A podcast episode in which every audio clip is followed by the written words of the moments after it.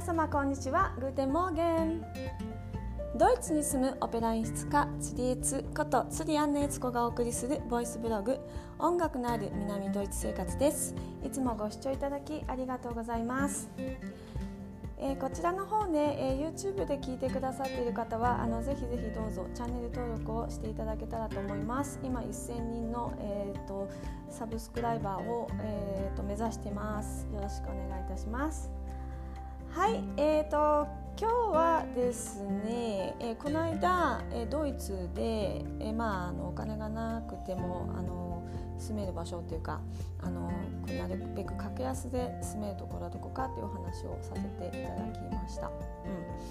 うん、えーとまあちょっとね、えーと、留学当初の話をここのところちょっとずっとしてるんですけど、まあ、少しお付き合いください。え私はですね歌劇場あちこちの歌劇場で本当にたくさん研修をさせていただきました。えーとね、ちょっと数えてみたんですけどここまでで100プロダクションやってます。うん、でこのね100プロダクションっていうのは、まあ、自分が実際に演出をしたっていうことだけではなくて、えーと、演出助手であったりとかあの助演で出演したりとかあのなんでしょうテクニカルディレクターをやったとか、えー、とマネージャーやったとかあの照明さんだったとか、まあ、いろいろあの私本当にいろんな役を役というかいろんなね仕事をオペラに関わる仕事をさせてこれまでいただいてるんですけどそれ全部ひっくるめてですね、えー、今ちょうどね100個ぐらい、うん、やってるとこですね。はい、でえっ、ー、と一番大きなところはやっぱり、えー、ウィーン国立歌劇場に、えーと、研修を最初させていただいてそこから照明の研修もさせていただいてそして、えーと、あの契約社員という形で、ね、お仕事させていただいてみたいな感じで5年間ねずっと,、えーと、ウィーン国立歌劇場とはあの仲良くさせていただいて私がこうフランスに行くまで、うん、お世話になった本当に今でもまだ、えーとね、すごく仲いい友達も仲にいるしもうなんか昔の家族みたいなあの自分のふるさとみたいな気持ちでいるんですけれども、えーと、そんな大きなウィン国立歌劇場なんて、えー、入れたってことはコネでもあったんでしょうみたいに思われると思うんですけど実はですね私は本当に全く全く全くもってコネの一つもありませんでした。私のうちはもう全然あの畑違いで音楽関係者とか演劇関係者とかもう本当に全く一人もいないもう全く畑違いの、えー、と家系なので、えー、まあこれ私全部自分で、えー、と気づいているんですけれどもこのウィーン国立歌劇場の、えーとまあ、取っかかりとしてもですね本当に誰も中の人は知らない状態で手紙を書きました。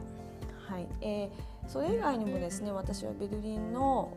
コーミショーパーっていうベルリンの中で、まあ、最も大きい劇場の一つなんですけどそことかですね、えーと、ブレゲンツミュージックフェスティバル音楽フェスティバルこれは世界で一番大きなオペラの舞台があると言われている湖上の、えーと、夏の音楽オペラフェスティバルですねでこれもあのヨーロッパでは非常に有名なオペラフェスティバルです。とかですねあの本当にあのあとは、えー、太陽劇団えーと、演劇をしている人ならものすごく大事で、えーと、演劇の、ね、歴史の教科書なんかには出てくるような、えー、非常に、えーと、歴史ある優勝正しき劇団なんですけど、えー、そこで研修させていただいたりとかですね。あの本当にあちこちで研修させていただいてるんですけども、えー、どこもですね結構もうストレートにドーンとあの聞く。やらあの研修したいですっていうことを聞く。手紙を書くみたいな。そういうことでねあの私はいつも、えーと、次の門を開いてきました。うん。えー、これはですねヨーロッパの中だったらあの一番有効で一番オーソドックスで一番正当性のあるあのやり方だと思いますもちろんねコネを使って裏からあのお願いして研修させてもらうという方法もあるかもしれないんですけどもあの本当にねじゃあねコネがなかったら研修できないのかというとそういうことでは全然ありません。うんあのーえー、と本当にですねあの劇場の一番偉い人もしくは偉い人のアシスタントとかですねどこの部署に入りたいか例えば署名のグループに入りたかったら署名の偉い人の名前を探すとかですねあの劇場どこの歌劇場もですね今ねほとんどあのまずホームページ持ってないところはまずないですね。でホームページがあるところはほとんど95%ぐらいの確率で中に働いている人たちの名前が出てきます、うん、で、えーと、メールアドレスとかも出てきます。日本の方が逆になんかメールアドレスと書いてないこと多いんですけどあのもう本当にねメールアドレス書いてあるし下手するともうその部署の細かい人一人一人にまで直接連絡ができるようにそういう連絡先書いてあったりとかします。あのそれがない場合はねその総合のあのインフォメーションとかのあの Eメールアドレス書いてたりとかするのでとにかくねそこにまずねメールを送る。うん、そうすると意外と見てくれて意外とちゃんと劇場の中でその担当者のところに回してくれてそういうとこからねあのお返事が来たりとかします、うん、お返事来ない場合はね2回とか3回とかあの送っていいと思います。ドイツの場合はですね本当にちゃんとはっきりしてましてあのでき研修できませんって時はちゃんと言ってくれるしあのじゃあ来ていいですよって言ってくださる時は来ていいですよって言ってくださいます。うん、でウィン国立歌劇場に関してはあの待ちリストがあってですね本当にあの研修したい人が多くて待たされることがあるらしいです。私はその件に関しては運が良くてですね私がちょうどそのやらせてほしいっていう手紙を書いてその当時はメールがなかったんで手紙でしたね。で手紙を書いて送ったらですね向こうからすぐに連絡が来てちょうど予定していた研修生が気になったんで、えーと今すぐ来れますか、まあ、2週間後から始まるプロダクションなんだけどすぐ来られますか？っていうふうに連絡をいただいてで私もあの即返事で「はい来ます」って言ったんでそれでねやらせてもらえたっていうなんかまあたまたまそういう運っていうのもあるんで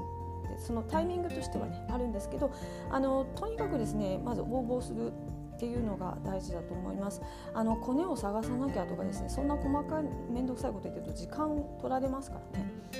うん、人生は短いしタイミングってこうなんかチャンスの神様が振り向いた瞬間に、えー、それをつかまねばいかんと私は思ってまして、まあ、私の人生の中で何回かやっぱりあチャンスの神様に逃がしゃったっていうことあるんですけど、うんまあ、その反省も含めてね若い人には、えー、もうとにかく思い立ったら行動する、うん、で、えーと、やりたいと思ったらすごいうんっていうっていう感じですね。私の場合はそのウィーンに手紙を書いてえーと、手紙が続いたのすぐだったと1週間ぐらいで返事がメール電話が来て急に、うん、で、えーと「入れますか?」って言われてもうすぐに、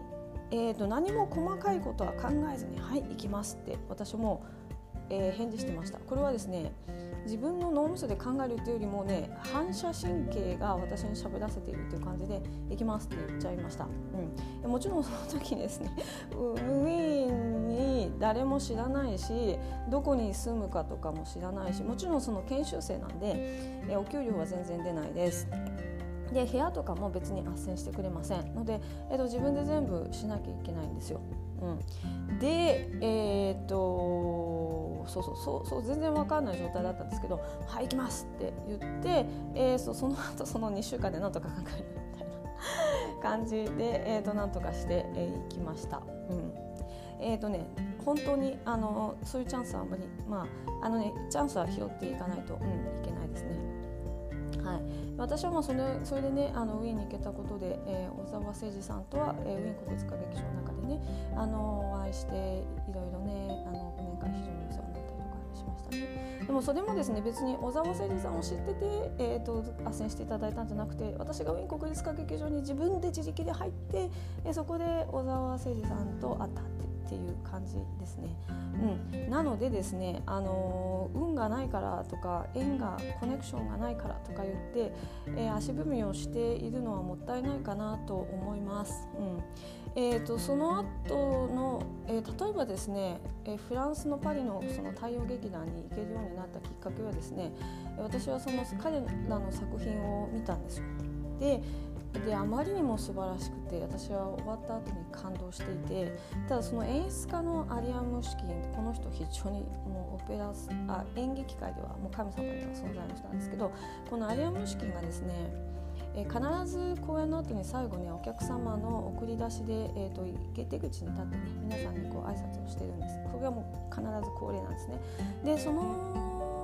時にですねたまたま人から「ああの人がアリアム資金であの人がインスカだよ」って聞いてですね。でもう何にもその時は頭では考えてない。体がやっぱり自動的に動いてアリアム式のところに行ってですね。まあ人がまあ並んでるんですけど私も並んでですね握手してもらってた瞬間に「あなたの弟子にしてください」って私の口から言ってました。これもですね自分でか頭で考えるとかじゃなくて条件反射的に勝手に出てきてましたね。うん、それで、えーと、アリアン・ムシキンが「うん？じゃあ明日面接してあげるからここここにおいで」ってその場で言ってくれたんですね。で、えーと、それでその次の日に面接に行ったら「いいわよ」ってでこうこうこうであのお給料とか出ないけどそれでいいみたいな、うん、って言ってやらせてもらいました。はい、でそんなきっかけです。もうとにかくやりたいと思ったら言う、うん、あのー、うん、もうそれに尽きると思います。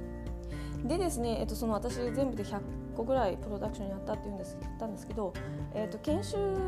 の段階ではお給料出ないことが多いです。うん、であのこれはもうねその人の考え方で分かれると思うんですけれどもあの金出ないプロダクションだったらやりたくないなその何でもいいけどとにかくお金出るポジションじゃなきゃあのそういうプロダクションに参加しないっていう、えーと、人もいるんですこれは日本人だけじゃなくてね外人もそうで、えーと、結構ねそうやって言ってあのお金出るのだけを選ぶ人もいます。えー、が、えー、それはそれでねその人のあの考え方だと思います。うん、私個人の意見で言うとお金をが出してもらうプロダクションってやっぱり結構こう最初の頃だとちっちゃかったりとかその仕事内容自身にあんまり興味がないとか、ま、そういうことがあるのでそれよりもあの本当にもうねお腹空いて飢え死にしてもいいから大きいプロダクションでこうそこに参加してて勉強する価値があるみたいな自分の時間をですねこう自分の興味とこうあのもう本当にこう興味欲求、えーと、学習欲私すごく学習欲強いんですけどそれをこう満たしてくれるようなプロダクションに参加するみたいな方が私にとってはプライオリティが高いのでそうやってやってきました。だからねそうやってそのウィーンとかウィーン国立歌劇場とかそういう大劇団とかそういう大きいところが見れたのはそのそのまあそそこのそのチョイスの仕方が、まあ、自分の人生に大きく変えたんだろうなとは思います。大きな目で見るとねやっぱりね大きなとこが見れたっていうのはやっぱり大きいと思っています。まあねでもそれは本当にあの人それぞれの考え方だと思います。うん、ということでただですねあの舞台裏方になりたい人私も含めて演出家とか舞台セット衣装さんとか、まあ、照明家とか何でもいいんですけど舞台えー、裏スタッフになりたい人はですねもうとにかく現場を踏んでください、うん、学校私行ってますけど日本人で多分まだ有志の演出学科のちゃんと学校で勉強した人なんですけどそれでもですねやっぱりね学校で勉強したことと現場で勉強したことどっちが深いかっていうとやっぱりね現場なんですよ、うん、現場見てないとやっぱ分かんないし現場で勉強できることがものすごい多いんでもう現場はもうとにかく踏んでくださいもうねあのただで教えてくれる学校だと思ってですね私はそういう意味でねだから無料でも全然平気で参加してましたね。うん、ということでですねえーと、本当にあのやりたいと思ったら手紙を書く。うんえーとあのそれに尽きると思いますちなみにこれアメリカでは実はあんまりちょっとおすすめしないやり方です、うん、私はそれでアメリカで随分、えー、うまくいかなくてアメリカはコネクションの世界なのでアメリカの場合はコネをねあのきちっと作って、えーと、参加することをお勧めします。うんうんうん、ということでまずねヨーロッパとかドイツの方のやり方をお教えしました。ではまた次回の音声ブログでお会いしましょう。アフビダゼンチュース